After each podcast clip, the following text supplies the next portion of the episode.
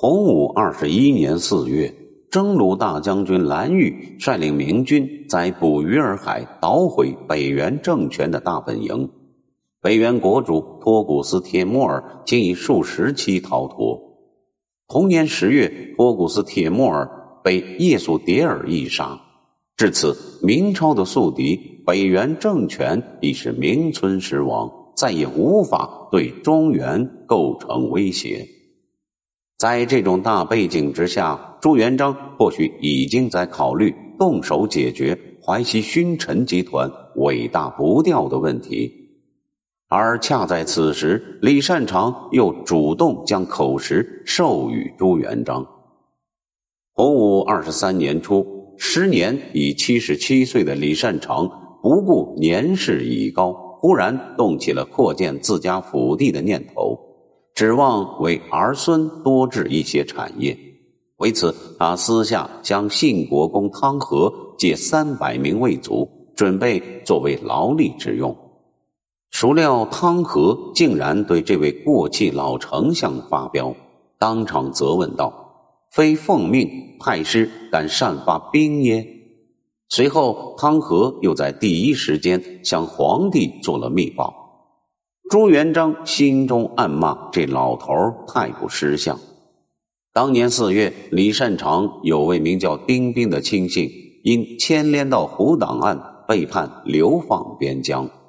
老糊涂的李善长竟然亲自出面找皇帝说情。朱元璋派人一查，原来这个丁兵曾在胡惟庸家做过事。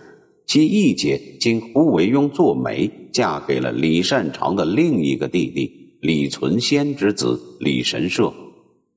朱元璋知悉这些情况，勃然大怒，下令严刑审讯丁兵。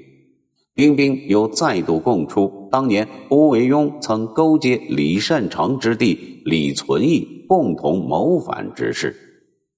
有了丁兵的口供，朱元璋下定决心，齐王捕捞李善长这条大鱼。他下令将李存义父子从流放之地取回京师，严刑拷问。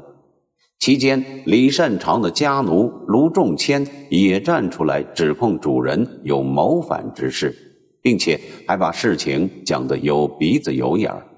同时，陆仲衡的家奴封天木也站出来揭发，称自家主人曾与韩国公李善长、延安侯唐圣宗、平凉侯费聚、南雄侯赵雍等人勾结胡惟庸谋反，云云。所有证词的指控都对李善长不利。恰在此时，老天也赶着凑热闹，执掌天文的钦天监向皇帝奏报。说星象有变，须杀大臣以应灾。如此一来，李善长注定是在劫难逃。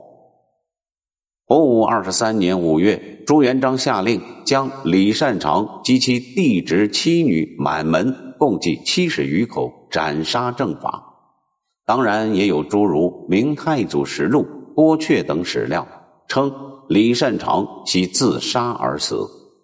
总之，李善长是因胡惟庸档案而非正常死亡的。至于李善长的长子李七，因为是驸马的缘故，被流放到江浦，并在那里了却残生。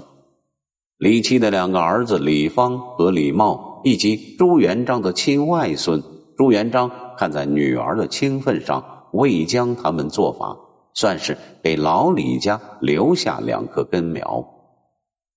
李善长被判定的罪名是：知逆谋不发举，忽一观望，怀两端，大逆不道。《明太祖实录》综合诸多案犯的供词，归纳了李善长谋反的前后过程。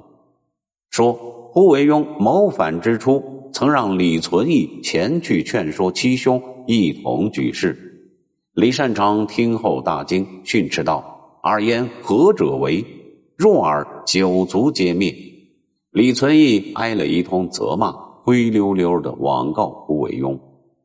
胡惟庸清楚李善长素来贪婪、可以立动的秉性，过了十几天，又让李存义迁去做工作，并许诺：示若成当以淮西地丰功为王。在如此巨力的诱惑之下，擅长虽有才能，然本文力既深巧，虽央经不虚，然心颇以为然。又见以淮西之地王己，终不失富贵，且欲居中观望，为子孙后继，乃叹息起曰：“吾老矣，由尔等所为。”终于默许了这件谋逆大事。胡惟庸得知李善长的态度转变过来，亲自到李府拜谒，商谈具体事宜。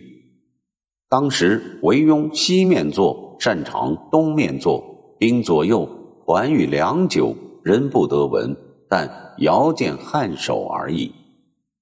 得到老首长的支持之后，胡惟庸更有底气，使指挥灵仙下海召倭军，约期来会，又遣元琛、封纪致书成臣于元，请兵为外应。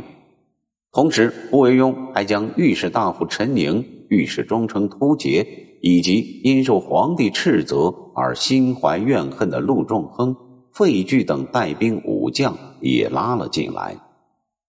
正当胡惟庸为谋反之举积极筹划和准备阶段，发生了詹称使者朝贡不报之事。